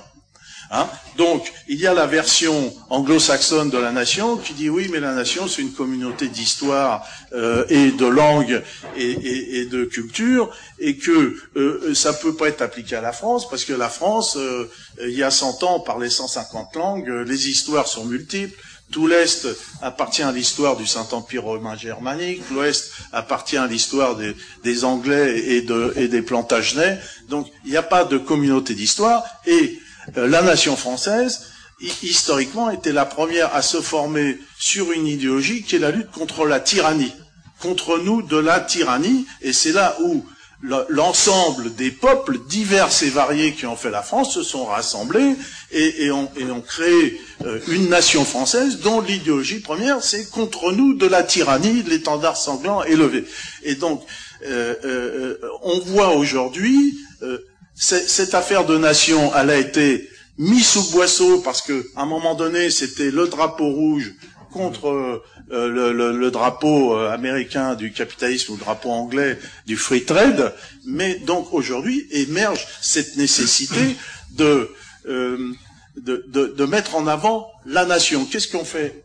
Que faisons-nous? Ici à l'UPR Nous sommes un mouvement de libération nationale. Absolument. Hein un mouvement de libération nationale qui s'inscrit dans un rapport de force à l'échelle mondiale et on voit bien qu'aujourd'hui il y a une réémergence de la guerre froide, hein, euh, et que euh, que fait Poutine? On parle, on parle beaucoup de Poutine, ou que fait Chavez Poutine?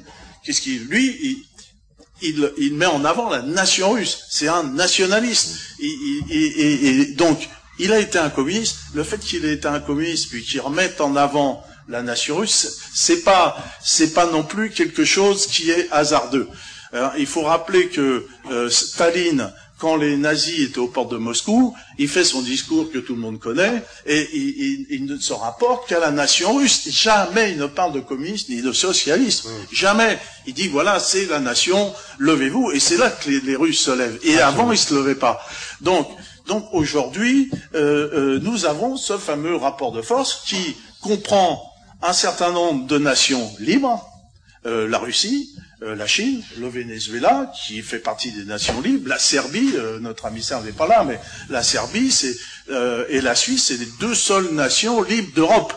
Hein et, donc, nous, nous, nous, nous, avons ce rapport de force qui, qui est identique à celui qui existait du temps de la, la guerre froide, mais avec une idéologie différente. Hein. Ici, il n'y a pas le drapeau rouge, mais le drapeau tricolore, en fait, c'est là notre symbole, et que euh, ce symbole, il doit être relevé, parce qu'il n'est plus relevé. Hein. Aujourd'hui, ceux, ceux qui vont dans une manifestation avec un drapeau tricolore, essayez.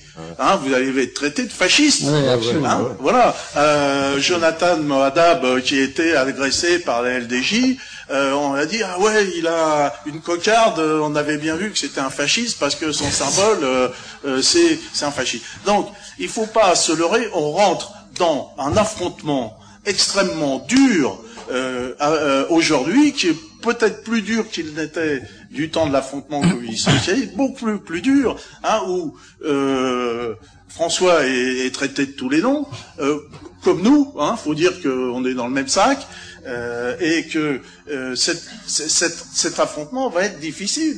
Mais nous, nous avons l'histoire de la France que l'on doit relever. Hein. On doit relever l'histoire de la France, on doit relever l'histoire des, de, de, de, nos symboles qui viennent euh, des Lumières, qui, qui, viennent. la France a inventé la légalité avec Montesquieu et que inventé l'État légal qu'on appelle l'État-nation mais aussi l'état légal, l'état formel, la, formalisation des choses. Tandis que les anglo-saxons, eux, ils sont, euh, euh, ils vont, ils vont à l'inverse. Eux, leur seule idéologie, elle tient dans trois mots, dans deux mots, c'est free trade. Le reste, ils s'en foutent.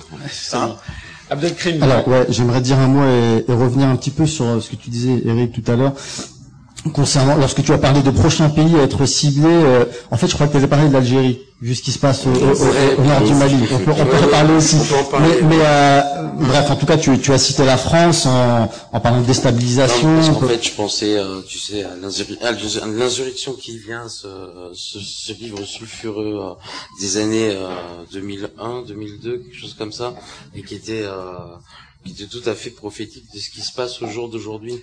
On avait projeté ça. Et juste, je me permets euh, une parenthèse par rapport à ce que disait Alain, c'est que euh, toujours dans ce sens-là, c'est qu'aujourd'hui le combat en fait de libération nationale à travers les symboles, ce qui est, euh, ce qui est, ce qui est déterminant, c'est que on est pour un parti comme l'Union populaire républicaine ou comme le Cercle des volontaires, qui sont des médias indépendants qui veulent amener une certaine forme d'information avec une éthique et une moralité, euh, on, est, euh, on, est, face à ce qu'on appelle la voyoucratie. C'est-à-dire que euh, ce qui se passe dans la rue concrètement, c'est qu'on est soumis à des petites mafias, d'abord voyoucrates, des gamins qui, relèvent de la délinquance, qui viennent à 10 pour, taper sur un militant. Et puis après, si ça ne suffit pas parce qu'on ne recule pas, euh, c'est des gros malabars qui ressemblent à des barbouzes qui vont commencer à, à, à essayer d'invalider vos actions et surtout vous invalider autour, euh, invalider des personnes qui vont vous aider. Euh, c'est-à-dire par exemple des personnes qui vont vous prêter une salle. Euh, on est, euh, là ça me fait penser à ce livre de Régis Debré, L'éloge des frontières, où il disait à un moment donné, euh, là où l'on fait tomber les frontières, s'élèvent des barrières et naissent les mafias. On commence à être confronté à ça, et pour ceux qui s'intéressent un peu à l'histoire de la Yougoslavie, ça a commencé comme ça. On a armé des équipes de hooligans dans les stades de foot, on a commencé à laisser les petits voyoucrates faire ce qu'ils voulaient, si on le voit en Grèce, hein, avec l'aube dorée, c'est, on laisse tout, doucement les choses venir. Et il commence à y avoir à un moment donné un traitement de la délinquance et euh, la délinquance et des actes de violence à deux vitesses. Il y a les patriotes qui ne qui ne peuvent plus porter plainte ou euh, qui sont raillés. Et puis quand ils se défendent, euh, c'est double peine. Voilà. Donc là aussi, c'est ce qui va se passer dans les dans les prochains temps. Alors la solution pour l'UPR, elle est simple. On a un seuil critique en termes de nombre d'adhérents à dépasser. Si on dépasse le nombre d'adhérents et le seuil critique, on sort de ça. On évitera les voyous et les mafias. Parce que nous aurons un poids qui fera que nous serons incontournables et que effectivement on ne, pourra, plus nous traiter comme un petit groupuscule et surtout on ne pourra plus taire que nous avons des propositions, des analyses et que nous sommes une force politique sur la scène nationale. L'université qui est préparée là, euh, c'est le départ de d'abord de la formation, on l'a vu euh, avec euh, avec les réunions des délégués et la feuille de route des délégués, mais c'est aussi et surtout le départ du CNR 2.0. François Asselineau par cette université, en invitant les gens et en ayant des gens comme euh, Alain Benajam et d'autres qui ont commencé à répondre à cet appel, euh, établissent une base solide pour commencer ce CNR. On a vraiment besoin de ça. Si on veut éviter. Eric, merci de, de, de rappeler effectivement, c'est bien amené, mais c'est vrai, parce qu'il y avait pas seulement d'ailleurs pour lutter contre les petites euh, mafias locales, mais aussi tout simplement pour avoir accès aux médias. Nous avons 1740 à peu près adhérents. Euh, c'est bien évident que si on en avait 17 400, c'est-à-dire 10 fois plus, d'abord on aura beaucoup plus d'argent et on n'en a pas parlé, mais c'est un peu en dehors de la, de la, de la, de la table ronde. C'est même tout à fait en dehors, mais nous comptons être présents aux prochaines élections, qui sont les élections européennes, pour nous faire connaître, puisqu'en plus c'est notre sujet. Alors que les, gens disent ah mais vous voulez être aux élections européennes, mais vous êtes contre l'Europe. Oui, ben euh, euh, comment s'appelle-t-il? Robespierre était aux États généraux de 1789 et le Parti communiste français du temps où il voulait euh, changer la société bourgeoise et participer à toutes les élections. Donc ce n'est pas parce qu'on participe aux élections que nous serions favorables à l'Union européenne, mais on veut faire ça, simplement ça coûte beaucoup d'argent. Hein. Pour envoyer 46 millions de professions de foi, ça coûte à peu près 450 000 euros. On est très très loin de les avoir. C'est la nécessité de, c'est pour ça qu'on demande un appel à, un appel à, financement, et c'est la nécessité effectivement d'adhérer massivement. Je voudrais revenir sur ce qu'a dit Alain euh, juste avant, avec qui je suis euh, d'accord euh, sur sur ce qu'il disait, sur le fond de ce qu'il disait, avec un petit point d'ordre aussi pour que vous ayez tous bien à l'esprit des questions de vocabulaire et de sémantique. Slobodan Despot hier très très justement rappelait qu'il y avait de l'importance de donner à chaque chose son vrai nom. L'UPR, depuis les débuts, je suis ravi de voir que Alain Benajam a repris cette, cette terminologie, l'UPR est un mouvement de libération nationale. C'est comme ça que nous nous proclamons. Hein. Nous ne sommes pas un mouvement souverainiste. Ça, c'est très important. Pourquoi j'insiste là-dessus? D'abord parce que le mot souverainiste est un mot ambigu. Euh, venu d'ailleurs de nos amis québécois, ça ne leur a pas porté chance, hein, parce qu'ils sont toujours sous la coupe d'ailleurs de l'État fédéral canadien anglophone. Deuxièmement, en langue française, dans la langue française, le mot isme ou ist est, en général, pas systématiquement, mais en général dépréciatif. Hein. Un isme, quand on parle, ça fait partie d'une coterie, le sarkozysme, le, le le mitterrandisme, etc. Ça fait partie d'une, au moins d'une coterie ou alors d'une idéologie contestable et relative. Donc, euh, le fait de dire souverainiste, ça laisse entendre que ce serait une idée parmi d'autres. Or, c'est contraire au droit international, c'est contraire à toute la pensée française. La souveraineté nationale, la souveraineté d'un peuple est un droit inaliénable, ça n'est pas contestable. C'est comme la liberté. Donc euh, pour nous, le terme même de souverainiste est aussi, scandaleux qu'un parti qui, dirait, qui se dirait libertiste, parce qu'il serait pour la liberté, ce qui laisserait entendre qu'on aurait le droit de ne pas être pour la liberté. Hein voilà. Mais vous savez très bien que tous ces mots, par exemple, le piétisme, c'est là, c'est une, c'est une version négative de la piété. Euh, c'est le, le, voilà. Donc c'est pour ça qu'on, également d'un point de vue sémantique, nous refusons ce terme. alors dernière raison, c'est que le souverainisme en France qualifie des mouvements de droite ou de très à droite ou d'extrême droite et qui sont, à part le fait d'être à droite, très à droite ou d'extrême droite, ce qui n'est pas notre cas puisque nous nous situons ni à droite ni à gauche, vous l'avez compris, on a des gens venus de tous les horizons. Donc ces mouvements-là, non seulement sont situés à droite, très à droite ou à extrême droite, mais en plus de ça, comme disait De Gaulle, ne savent pas ce qu'ils veulent et ne veulent pas ce qu'ils savent. C'est-à-dire qu'ils ne, ne, présentent, ne proposent jamais de sortir de l'Union européenne et de l'euro. Et en réalité, jamais vous n'entendrez Madame Le Pen, Monsieur Dupont-Aignan ou, ou, à peine Monsieur Mélenchon rappeler les, éléments essentiels que je rappelle constamment, c'est que la construction européenne est une construction américaine. C'est de ça qu'il s'agit. Je rappelle autrefois une anecdote assez extraordinaire. J'ai un fils qui a 14 ans. L'année dernière, je vais à une réunion de parents d'élèves et les, à, son collège et les parents d'élèves disent, on nous enfin, le, le, le, professeur principal explique aux parents l'année prochaine, si vous voulez, votre, vos enfants pourront être dans une classe européenne. Alors je lève la main, je dis c'est quoi une classe européenne? Ben, C'est une classe où tous les enseignements sont en américain. Oh. et voilà. Hein, donc euh, ça, je, mais voilà, ah, c'est extraordinaire. Ils étaient mal tombés sur toi. Là. oui. Non mais j'ai trouvé ça. Non mais j'ai trouvé demandé oui oui c'est une classe où tout est. Euh, ils ont pas dit en américain. Tout tous les enseignements sont en anglais. C'est pas une classe européenne ça. Ça ça ça n'a rien à voir. Hein. Voilà. Donc c'est alors c'est pour ça que c'est important de revenir au terme. Nous ne sommes pas souverainistes. Nous sommes un mouvement de libération nationale. Et un dernier point euh, également très important nous ne sommes pas des nationalistes. Ça, c'est très important. Nationaliste, c'est comme souverainiste, c'est une c'est quelque chose de péjoratif. Je vous renvoie à cette formidable parole, là aussi, excusez-moi, je le cite comme les saints évangiles, c'est pas de De Gaulle, qui disait, nous ne sommes pas des nationalistes, nous sommes des nationaux. Les nationaux sont ceux qui aiment leur pays, les nationalistes sont ceux qui détestent le pays des autres. Voilà. Donc le nationalisme est une exacerbation du sentiment national qui est négatif puisqu'il peut mener justement la volonté en fait impérialiste. Derrière le mot nationaliste, il y a le mot impérialiste. Si vous regardez, moi j'estime par exemple que les dirigeants américains actuels, qui désormais, ce qui n'était pas le cas dans les années 60, mais désormais ils ont tous le badge du drapeau américain, tous, tous, tous. Ils sont tous là à mettre la, main sur le cœur. vous savez qu'aux États-Unis, on, on, dresse le, drapeau américain dans les arrière-fonds des, fermes de l'Oklahoma.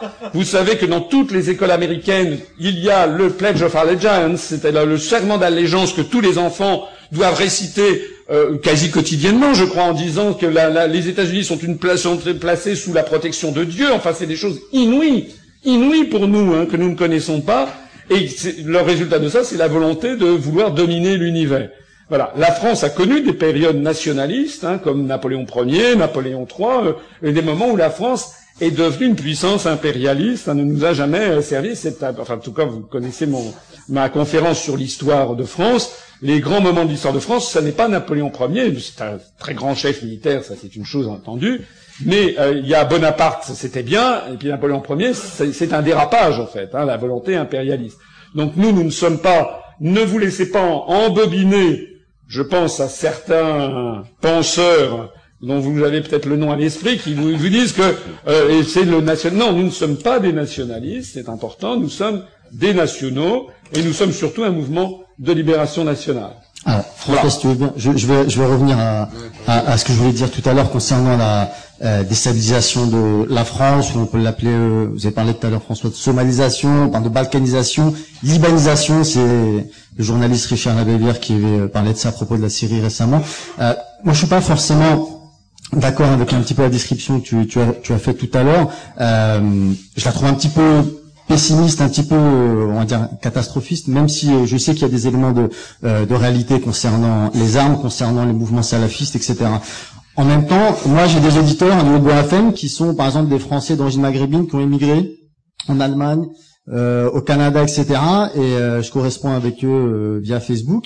Et eux, c'est complètement hallucinant. tous les jours, ils m'envoient des messages pour me dire alors, c'est la guerre civile ou, ou, ou, pas encore ils sont persuadés qu'il va y avoir une guerre civile en France euh, qui va voilà qui va péter comme ça et, ils reviennent à chaque fois ils me disent euh, qu'est-ce qui se passe ils voient à la télé etc euh, guerre civile, bon, je, je suis pas forcément heureux de partager ça avec un autre journaliste, mais c'était Éric Zemmour qui avait parlé de, il était persuadé qu'il y a une guerre civile pour d'autres euh, raisons pour lui, euh, qui allait éclater en, en, France quand je vois en même temps, je sais qu'on avait souvent décrit le, le, le, en parlant de isme, euh, du sarkozysme, une des particularités du sarkozysme, c'était de diviser les Français entre eux, bon, notamment les Français de confession musulmane, etc.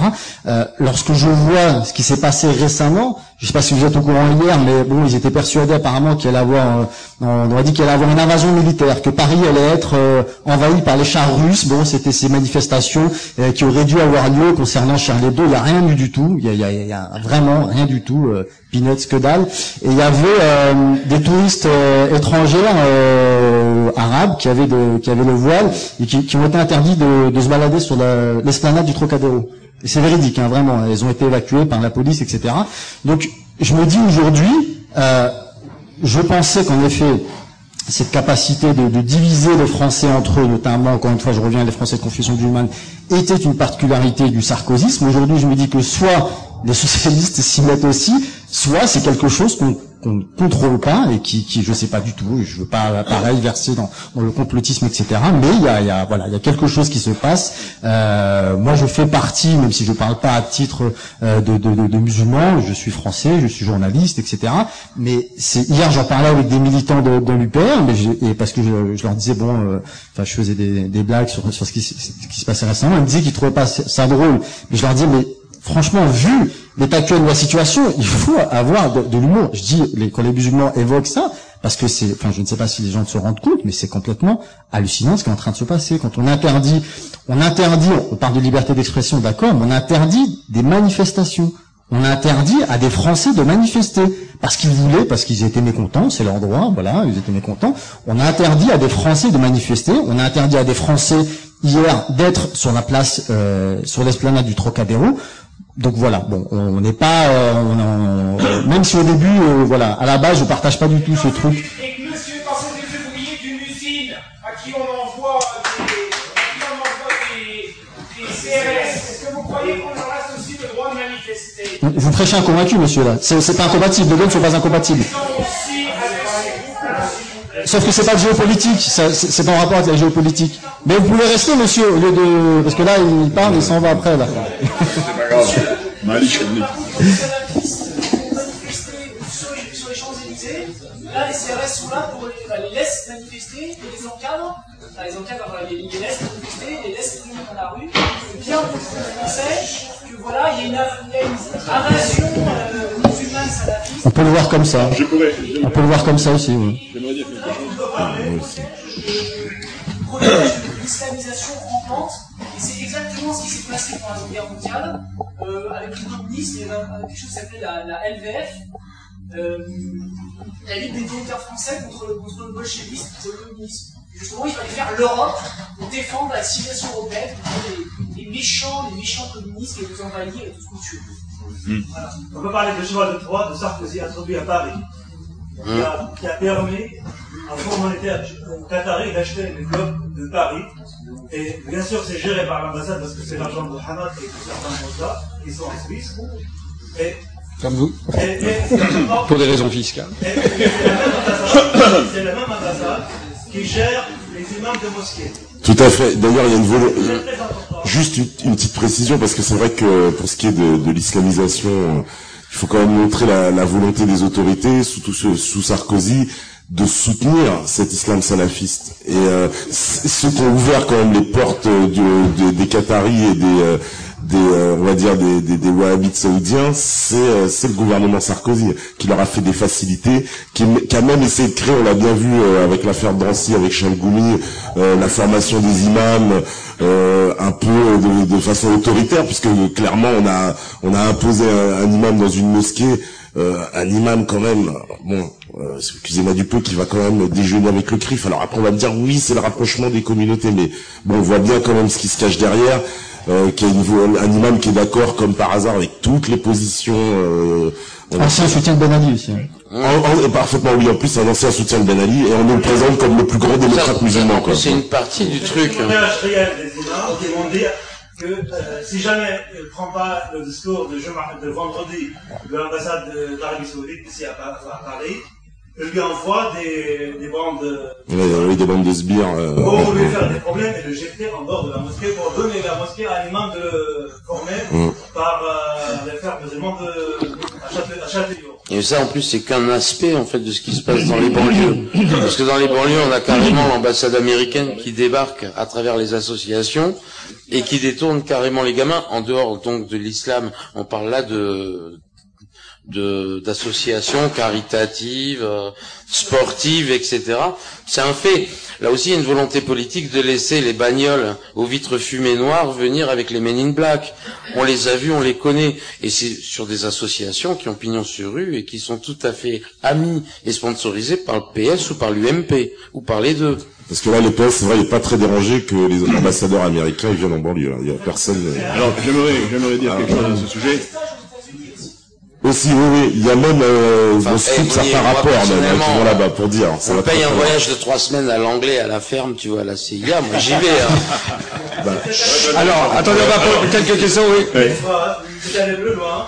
À Paris même, chaque euh, week-end, on prend des voyageurs de banlieue pour les ramener en Turquie, pour qu'ils fassent des manifestations, soi-disant en Syrie, avec, avec un décor syrien.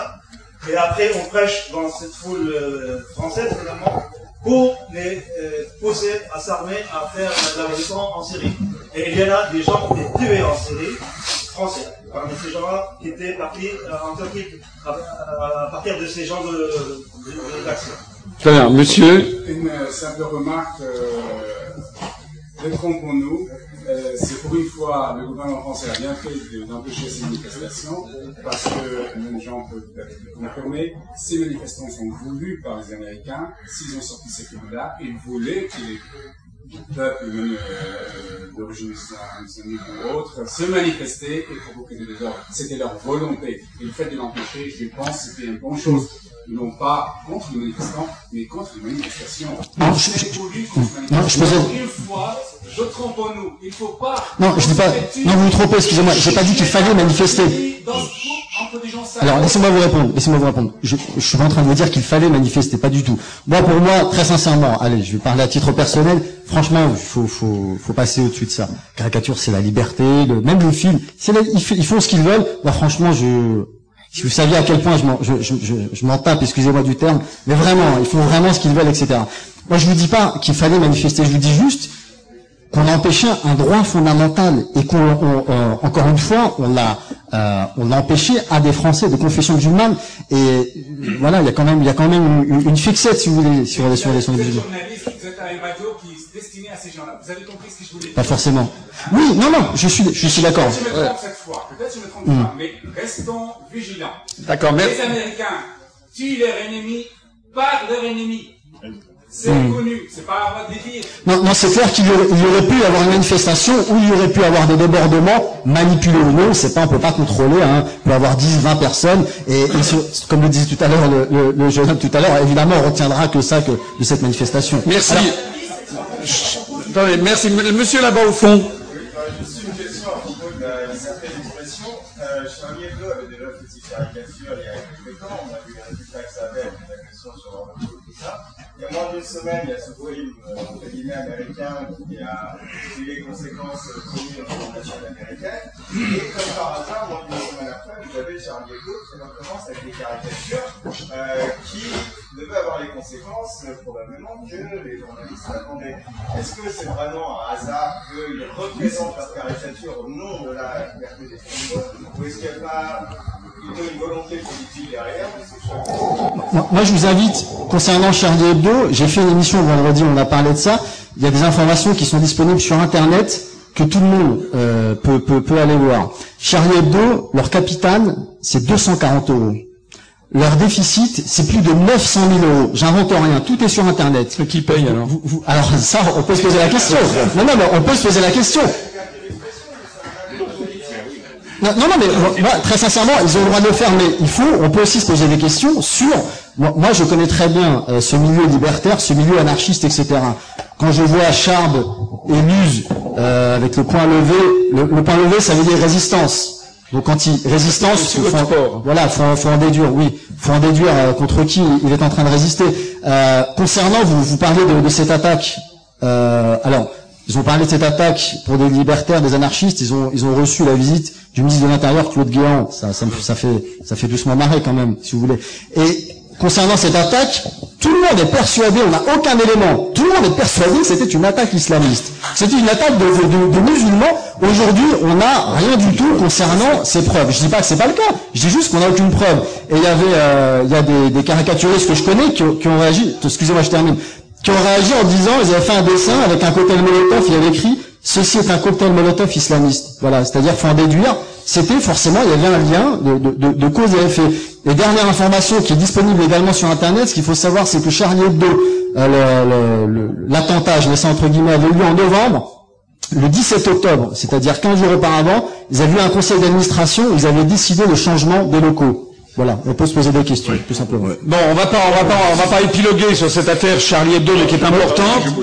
Euh, on va revenir un petit peu géopolitique. On n'a pas beaucoup parlé de la francophonie. Francophonie, qu'est-ce que, comment, comment vous voyez ça, euh, Moi, Patrick, je- bah, moi, j'aimerais bien parler justement de la francophonie, avec euh, bon bah un problème majeur, c'est euh, pour moi la, la relation euh, de la France avec ses anciennes colonies, c'est-à-dire que on a quand même une tendance dans, dans, dans toute la politique française depuis euh, depuis les années 60 à infantiliser les, les Africains et à pas les considérer euh, comme des partenaires, mais plutôt de façon un petit peu quand même paternaliste. Le franc CFA, c'est un bon exemple. Le, le franc CFA est le meilleur exemple. C'est-à-dire que si on s'intéresse et qu'on commence euh, en fait à, à aller comprendre comment fonctionne le franc CFA, on va vite s'apercevoir que c'est un petit cousin de l'euro. Et avec, juste- avec juste quelques spécificités supplémentaires, à savoir que euh, il, il y a par exemple euh, des administrateurs français qui siègent au conseil d'administration des banques centrales africaines et qui détiennent un droit de veto, alors que les, les- les pays africains ne l'ont pas. Euh, il existe aussi, euh, bon bah comme vous le savez, le, le, le taux de change du franc CFA, c'est un taux de change fixe. Hein, qui, est, qui est déterminé par euh, Paris, puisque c'est Paris aussi qui a le pouvoir de Non, qui est déterminé par la BCE de, de Francfort. Oui, oui, aujourd'hui. Ah oui, puisqu'il y a un taux de change fixe par rapport à l'euro. maintenant. Oui, bien sûr, par rapport à l'euro maintenant, mais bon, c'est un héritage, on va dire, un ancien héritage de la Banque de France. Oui, mais c'est très important. Dans la mesure où l'euro a énormément grimpé, c'est évidemment le franc CFA, du coup, est devenu euh, de plus en plus... euh, Ah bah, pour les. Africains, c'est euh, quasiment impossible, quoi.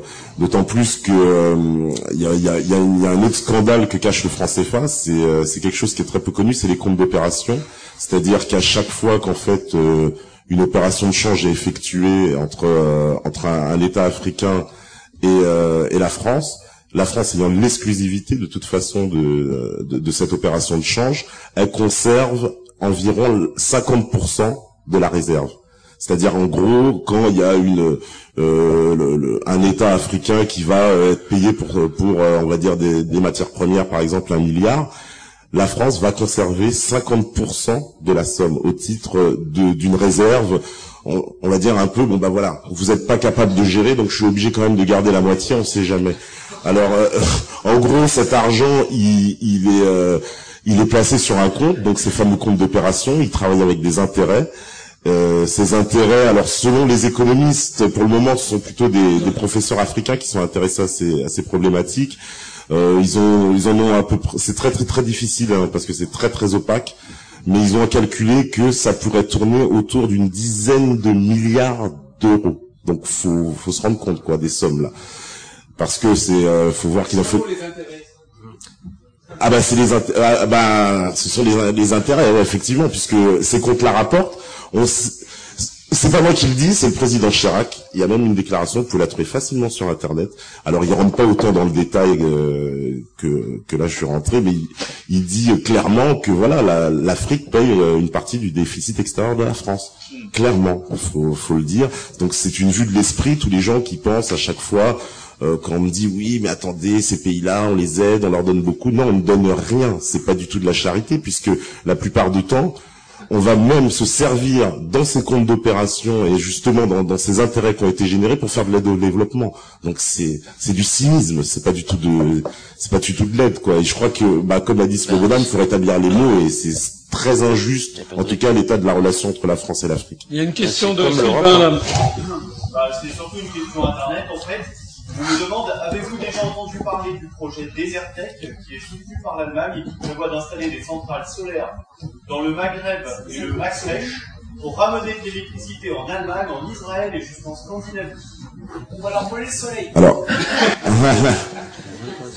j'en ai entendu effectivement parler, mais j'ai pas vraiment beaucoup d'informations dessus, mais j'en ai entendu parler personnellement. Alors, on n'a pas, il n'y a personne autour de la table n'a d'idées particulières sur ce système Desertec Oui, ben moi, moi j'aurais bien voulu parler en effet de, de, de l'Afrique et différentes choses. Répondre pour commencer à notre ami ici sur, la, sur le concept de nation, c'est un petit peu en arrière, mais je crois qu'il y a quelque chose d'important à dire. C'est qu'en effet, la plus grande trahison du gouvernement de la Ve République au principe de la République, ça a été l'abolition de la conscription. Et je veux dire pourquoi. je veux dire pourquoi. Le, la nation française est basé sur le système de la conscription, c'est-à-dire de citoyens en armes. Bien. Et euh, en 90, quand, quand nous avons vu la guerre du Golfe, il y avait des réactions tout à fait différentes en Angleterre et en France au fait que nos armées françaises et britanniques étaient engagées aux côtés de l'OTAN et à, côté d'une guerre d'agression contre l'Irak. En effet, à cette époque-là, il y avait l'armée de métier en Angleterre. Et donc les Anglais réagissaient tout à fait différemment. C'était un petit peu comme si on allait envoyer l'équipe de football à un match quelque part, euh, etc. Tandis que les Français se posaient des questions. En France, on avait encore la conscription. Et les Français se posaient des questions. Est-ce qu'on va envoyer mon fils se faire casser la gueule pour les intérêts yankees? Voilà. Euh, entre-temps, bon, on a aboli la conscription en France également. Nous avons également une armée de mercenaires aujourd'hui, que l'on envoie en Afghanistan, que l'on envoie en Libye, que l'on envoie là où l'exigent les intérêts, les intérêts américains. Et il en résulte une dépréciation totale, une euh, décadence totale de l'esprit militaire français. Hmm. Alors Alain voulait dire un mot sur la francophonie, puis on va bientôt s'orienter vers la fin de cette, de cette table ronde, puisqu'il est déjà 13 heures. Et donc vous commencez à avoir, euh, à avoir faim, mais on va peut-être faire encore un dernier tour. et un, donc un, dernier mot, parce que euh, la langue euh, emmène une idéologie. nous, au réseau Voltaire, on parle toujours d'idéologie française parce que on a parlé d'idéologie allemande, hein, qui, est, qui, est, une philosophie. Eh bien, pour nous, il y a une idéologie française qui est amenée par la langue. Cette idéologie est, est, est aisément descriptible. Hein, donc, elle parle des Lumières, de Montesquieu, de l'esprit des lois, euh, de la légalité, de, de, de, la nation, euh, de, de, de la souveraineté, de la lutte contre la tyrannie, des droits de l'homme, etc. Et on parlait de la signification française du mot nation, qui n'est pas la même que la signification anglaise. Donc, nous, euh, en, amenant la langue française, on doit amener l'idéologie française, et cette idéologie française est la pire ennemie de l'idéologie anglo-saxonne et, impérialiste. C'est la pire ennemie. Il n'y a pas pire que ça. Et, c'est pour ça que euh, ce que dit euh, Eric, peut-être qu'un jour, in fine, moi je pense euh, aussi ce qu'il dit, c'est que in fine, le, dernier ennemi de, de l'empire anglo-saxon, ce sera peut-être nous. On, est, on a été le premier aussi, d'ailleurs. C'est ça, ça remonte à loin. Mais je suis mille fois d'accord avec ce que vous venez de dire, Alain. Euh, par exemple, vous savez que le mot laïcité en français n'a pas de vraie traduction dans les autres langues euh, européennes. En allemand, on va dire religionlos, ce qui n'est pas exactement la même chose. Le mot de laïcité a quelque chose de très, euh, de très spécifiquement français. Et puis nous véhiculons, on vé ça véhicule des, des, des c'est une Weltanschauung, disent les Allemands, une vision du monde. La simple fait, le simple, les mots que nous utilisons ne sont pas ne sont pas neutres. Je faisais cette remarque une fois en, disant, par exemple, il ne, peut, pas y avoir de constitution européenne. C'est un oxymore parce que une constitution en anglais, il n'y a pas de constitution en Angleterre. Ils ne savent pas ce que c'est historiquement. À tel sens, de telle sorte d'ailleurs que lorsqu'il y avait eu le débat sur la constitution européenne en Angleterre, il y avait des gens qui avaient demandé au Premier ministre britannique, mais c'est quoi une constitution européenne, puisque nous n'avons pas de constitution, et le Premier ministre Anthony Blair, dit Tony pour les agences de communication, euh, Anthony Blair avait répondu euh, mais nous, euh, pour nous, euh, c'est un mot, ce mot de Constitution européenne a été adopté pour faire plaisir aux Français, mais pour nous, ça n'est qu'un traité international de plus. C'est très très important. Hein, enfin, et en allemand, en allemand, la Constitution, ça se disait die Europäische Verfassung, ça vient du mot fassen, qui veut dire ligoter, avec le préfixe fer, ver, qui veut dire pour toujours. Ils disent aussi der Grundgesetz, de la loi fondamentale. Pour les Allemands, une Constitution, c'est un texte absolument gravé dans le marbre. Le lien éternel, ça veut dire, façon. Alors que pour les Français, ça vient du latin cum statuere, c'est-à-dire se réunir ensemble. Se réunir ensemble pour définir quelque chose. Ça a donc en français un côté solennel, mais un côté, il suffit de se réunir pour en changer. C'est d'ailleurs la raison pour laquelle les Français sont les champions du monde du nombre de constitutions. Depuis 1791, on en a fait des dizaines, parce que pour nous, c'est quelque chose de solennel, mais que l'on peut changer à volonté. D'ailleurs, Chirac, pendant les douze ans où il a été euh, président de la République, a fait changer huit fois la Constitution française. Alors que pour les Allemands, changer la façon de la Bundesrepublik, c'est absolument impossible. Et j'en parlais tout à l'heure d'ailleurs avec l'édition du tribunal de l'arrêt du tribunal de Karlsruhe de, de 2009. Et euh, die Europäische Verfassung, c'est quelque chose pour eux qui devait être quelque chose d'extrêmement important. Donc nous n'avons pas les mêmes visions de ce que c'est sur les mêmes mots dès, le départ. Il ne peut pas y avoir de constitution européenne en réalité. Hein oui. à, propos de la francophonie, justement, je voulais reprendre parce que je pense que c'est très important que euh, essaie parfois de nous faire euh, croire que la langue, la défense de la langue française ou de la francophonie, c'est évidemment ringard, c'est nationaliste, c'est même euh, néocolonial, etc. Et on se rend pas du tout compte, en fait, que la défense de la langue française, entre autres, c'est quelque chose qui est essentiel, c'est-à-dire qu'effectivement aujourd'hui on a une colonisation qui passe par la colonisation du vocabulaire, la déformation des sens des mots, la pollution de la langue française.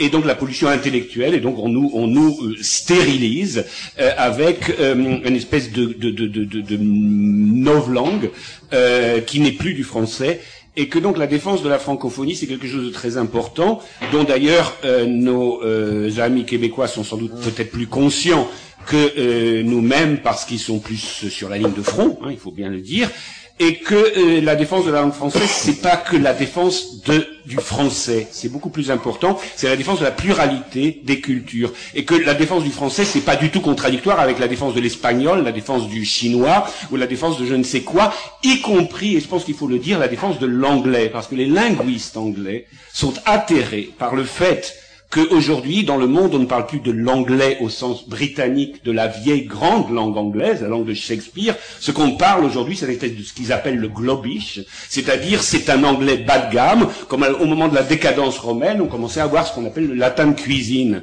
c'est-à-dire un latin qui, était dégénéré justement par le fait qu'il s'était généralisé et que c'était devenu euh, un langage basique de quelques centaines de mots, comme l'anglais, le globish aujourd'hui, quand vous entendez les parlementaires européens à la buvette entre eux, euh, ils se comprennent en 500 mots parce que chacun d'entre eux euh, connaît à peu près 500 mots d'anglais et en plus ils donnent à ces mots d'anglais des sens qu'ils croient comprendre à partir du français, à partir de l'allemand, à partir de l'anglais, à partir du portugais, à partir du roumain, à partir du polonais et en fait ils ne se comprennent pas du tout. Euh, et donc les linguistes anglais sont très conscients que la défense de la liberté et de la pluralité linguistique, y compris donc du français, est aussi un moyen de défendre le véritable anglais et la véritable culture anglaise, c'est-à-dire le pluralisme euh, des cultures, parce qu'aujourd'hui, la culture anglo-saxonne est en pleine décadence. Euh, elle est en décadence à cause de sa domination. Hein, et ça, c'est toujours la, la vengeance des, de l'histoire, c'est que les peuples, entre guillemets peuples, enfin, les élites dominantes euh, qui, qui, réussissent à s'imposer euh, entraînent l'appauvrissement de leur propre peuple. Oui. Hein euh, est suivi de némésis. Voilà. Et donc, euh, si nous défendons aujourd'hui le français, c'est pas pour défendre le précaré euh, d'une vieille France archaïque et de je sais pas encore de quoi on nous présente, c'est pour défendre la, la, la, la, diversité culturelle qui nécessite la, défense de la diversité culturelle de toutes les langues et de tous les peuples et de toutes les traditions culturelles, y compris de l'anglais. Je, je, propose, propose qu'on termine sur cette belle parole de, Bruno, qu'on termine cette table ronde. Merci d'être venu, puis on se retrouve maintenant pour le déjeuner. Merci beaucoup et merci à tous nos invités.